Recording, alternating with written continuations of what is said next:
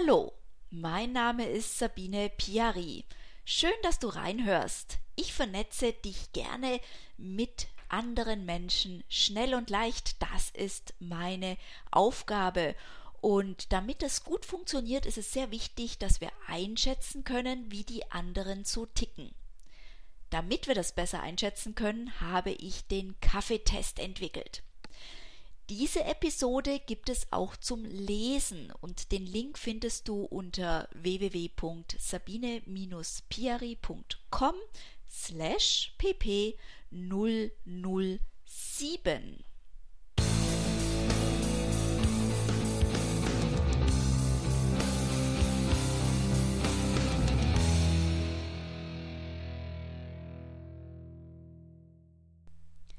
mit dem Kaffeetest Networking-Beziehungen zuverlässig einstufen. Was denken Menschen in deinem eigenen Kontaktenetzwerk über dich? Wie stehen sie zu dir? Der Kaffeetest zeigt dir schnell und deutlich, was anderen Menschen an dir liegt. Wenn du ein starkes Kontaktenetzwerk auf bzw. ausbauen magst, ist es wichtig, nach der Qualität und nicht nur nach der Quantität zu schauen. Die Statistiken in Social Media liefern nur quantitative Informationen über deine Freunde, Kontakte, Aktivitäten. Wie viele Menschen sind in deinem Kontaktenetzwerk? In Xing gibt es den Aktivitätsindex, der zeigt, wie aktiv du dort bist und auch eine Statistik, mit wie vielen Menschen du indirekt, also zweiten und dritten Grades verknüpft bist. Auf deinen Facebook-Seiten erfährst du, welche Reichweite deine Posts haben und wie interaktiv sie wirken aber sie sagen nicht, wer für dich wirklich wichtig ist. Wie kannst du jetzt die Beziehungsqualität deiner Kontakte messen? So, und jetzt kommen wir zum Kaffeetest, der dir hilft, deine Networking-Beziehungen zukünftig zuverlässig einzustufen. Wie der Kaffeetest funktioniert? Ganz einfach. Angenommen, du planst eine Geschäftsreise nach Wien. Du wüsstest gerne, mit wem du dich vielleicht und mit wem du dich unbedingt in Wien treffen solltest. Leider ist dir nicht ganz klar, wer sich gerne mit dir treffen würde. Du scannst deine Social Media Networks bzw. deine Datenbanken oder vielleicht auch deinen Kalender und filterst alle heraus, die in Wien wohnen und die du gerne persönlich kennenlernen möchtest oder die du gerne wiedersehen würdest. Mit der Kaffeetestfrage, und jetzt kommt's, klopfst du an und fragst, hast du Lust und Zeit, dass wir uns auf eine Tasse Kaffee treffen, wenn ich demnächst in Wien bin? Und du wirst folgende Antworten bekommen. A. Keine Reaktion, also überhaupt keine Antwort, oder sinngemäß, wieso sollte ich, wir kennen uns ja überhaupt nicht. B. Ja, das ist eine nette Idee. Ich schaue, ob ich mir das einrichten kann. C. Prima Idee. Da können wir unsere Ideen persönlich austauschen und unsere Vorhaben weiterbringen. D. Wie schön, dass du Bescheid gibst. Natürlich treffen wir uns. Das richte ich mir auf jeden Fall ein, auch wenn ich einen Termin verschieben müsste vier ganz unterschiedliche Antworten, die für dich ein Indiz sind, wie es um die Qualität deiner Beziehung bestellt ist. So, und jetzt schauen wir uns das Ganze anhand der Netzwerkpyramide an mit den vier Ebenen. Und nachdem du dieses Schaubild nicht sehen kannst, es ist also verlinkt in, dem, äh, in der Episode, möchte ich es nochmal für dich veranschaulichen. Die Netzwerkpyramide hat vier Ebenen insgesamt. Auf der untersten Ebene ist die Kontakte-Ebene, das ist also die größte Ebene der Sockel. Die zweite Ebene, die Ebene darüber sind die Netzwerkpartner und dann kommen in der dritten Ebene die Kooperationspartner und in der vierten Ebene ganz oben haben wir die Multiplikatoren.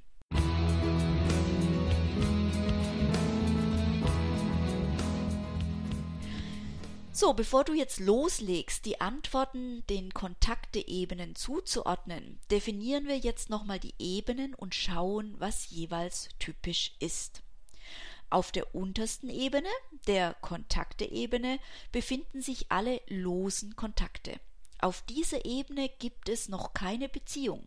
Es ist ein Sammelbecken an Kontakten, mit denen du zwar vernetzt bist, aber wo du dich weder an den Namen erinnern kannst, wenn jemand fragt, noch eine Ahnung hast, was der andere beruflich macht. Bei einem Netzwerktreffen sind lose Kontakte Menschen, denen du einmal begegnest, vielleicht die Visitenkarte tauscht und dich dann über Xing verknüpfst und Ende. In Social Media sind es Menschen, die deine Tweets oder deine Pins abonnieren, dich in LinkedIn als Kontakt hinzufügen bzw. in Facebook eine Freundschaftsanfrage machen. Auch Menschen, die deinen Newsletter abonnieren, aber von denen du nicht mehr als die E-Mail-Adresse kennst, zähle ich unter lose Kontakte. Auf der zweiten Ebene, der Ebene der Netzwerkpartner, sieht es anders aus.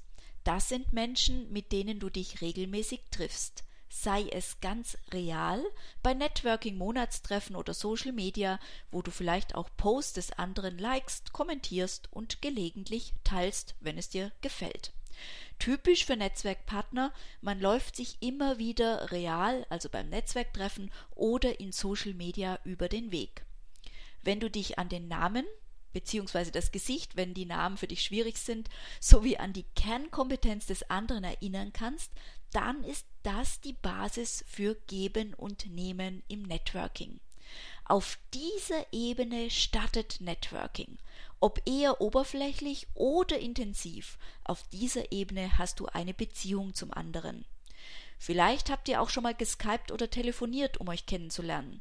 Vielleicht weißt du auch etwas über seine Hobbys und wo er zu Hause ist. Eventuell habt ihr schon erste Kooperationsideen ausgetauscht.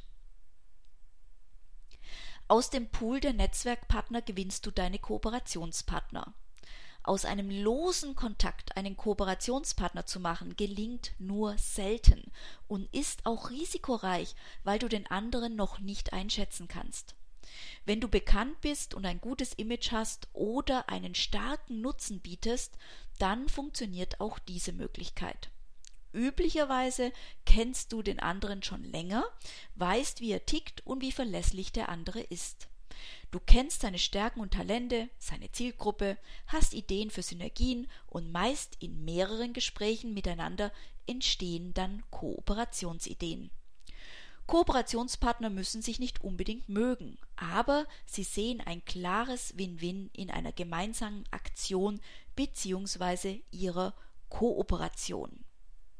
Ein gelungenes Win-Win, also alle Beteiligten sehen für sich einen Gewinn, ist das Promoten eines kostenfreien Online-Kurses fürs Fotografieren auf den Seiten eines Online-Shops für Fotoausstattung.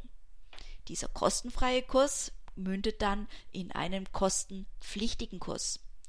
Meist sind Kooperationen weniger offensichtlich wie beispielsweise der Webinarführerschein, den ich speziell entwickelt habe für die Win-Community, damit die Mitglieder souverän mit Webinaren durchstarten können. Im ersten Beispiel, also mit dem Online-Kurs fürs Fotografieren, leuchtet uns das Win-Win sofort ein. Der Fotografierkurs macht Lust auf Fotoausstattung und eine neue Kamera macht Lust auf besseres Fotografieren. Im zweiten Beispiel sieht das Win-Win anders aus. Die Win-Community gibt Volldampf mit Webinaren und Petra Polk möchte, dass die Technik wie am Schnürchen läuft, ohne ihr Zutun. Das ist ihr Win. Damit das gelingt, übe ich mit den Webinarmoderatorinnen die Funktionen im Webinarraum. Das ist mein Win. Das Sahnehäubchen fürs Netzwerken sind die Multiplikatoren. Multiplikatoren sind alle Menschen, die von deiner Arbeit begeistert sind und dich jederzeit gerne weiterempfehlen. Der Motor, dich zu empfehlen, ist nicht, wie bei den meisten Kooperationen, ein klares, abgesprochenes Win-Win, sondern die Begeisterung für das, was du bewirkst. Diesen Motor kannst du nähren, indem du eine wertschätzende Beziehung zu deinem Multiplikator hast. Multiplikatoren sucht man nicht, man nimmt sie wahr. Das ist ein ganz großer Unterschied zu den Kooperationen. Unter den Multiplikatoren gilt es, Kunden, auch frühere Kunden, ausfindig zu machen. Alle Menschen, die deine Aktivitäten verfolgen und in die Welt tragen, dich empfehlen, ohne dass du sie darum bittest, sind Multiplikatoren. Je nach Branche und Zusammenarbeit können auch Kooperationspartner zu Multiplikatoren werden, weil man sich einfach besser kennenlernt. Auch starke Pressekontakte, Blogger und Podcaster, beispielsweise im Interview, und Menschen mit großem Einfluss können zu deinen Multiplikatoren zählen.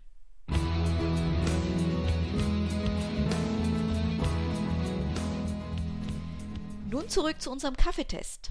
Jetzt ordne bitte die verschiedenen Antworten den Kontakteebenen zu. Wir haben die Kontakteebene Kontakte, Netzwerkpartner, Kooperationen und Multiplikatoren.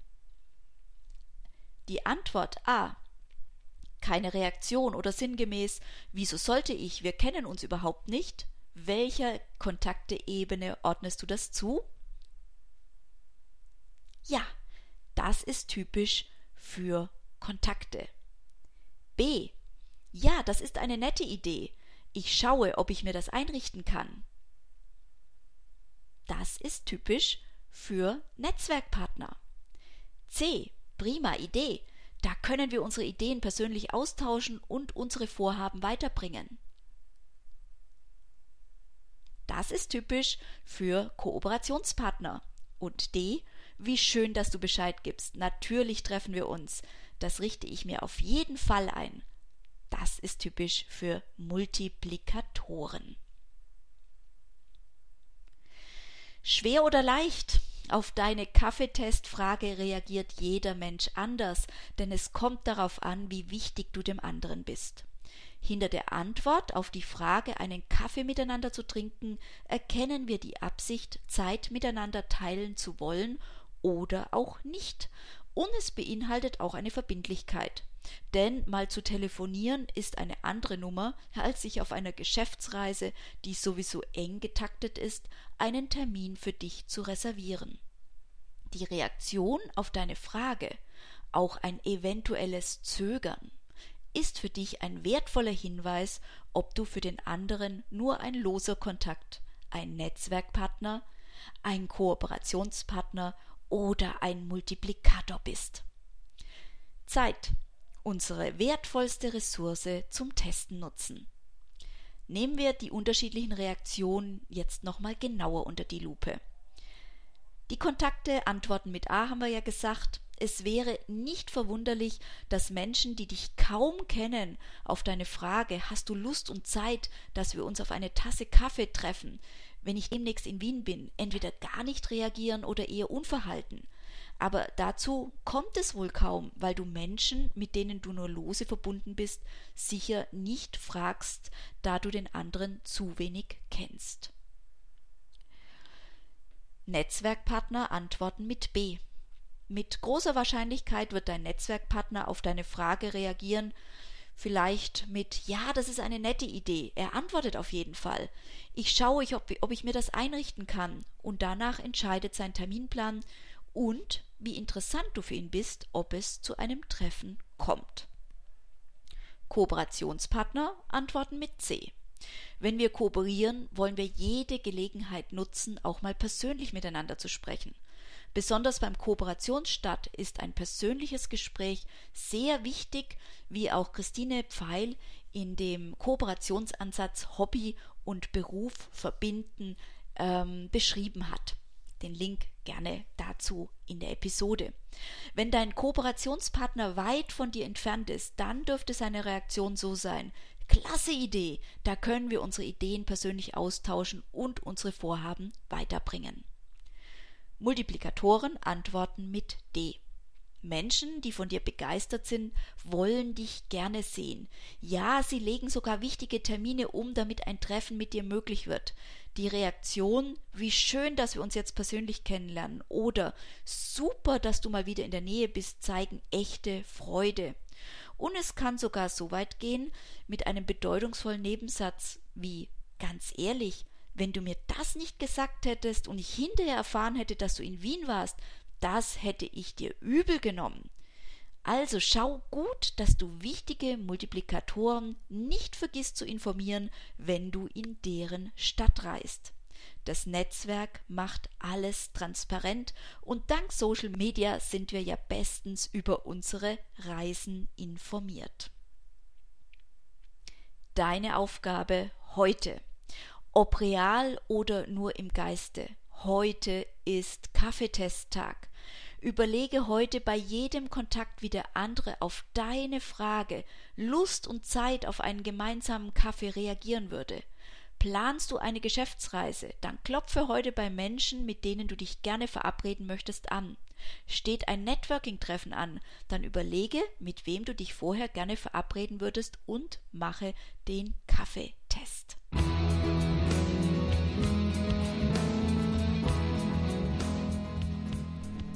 In der nächsten Episode beschäftigen wir uns mit deinen Wünschen zum Netzwerken.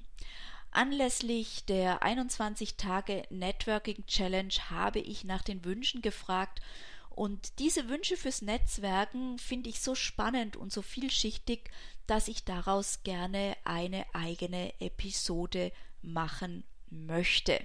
Also, hör wieder rein. Bis bald.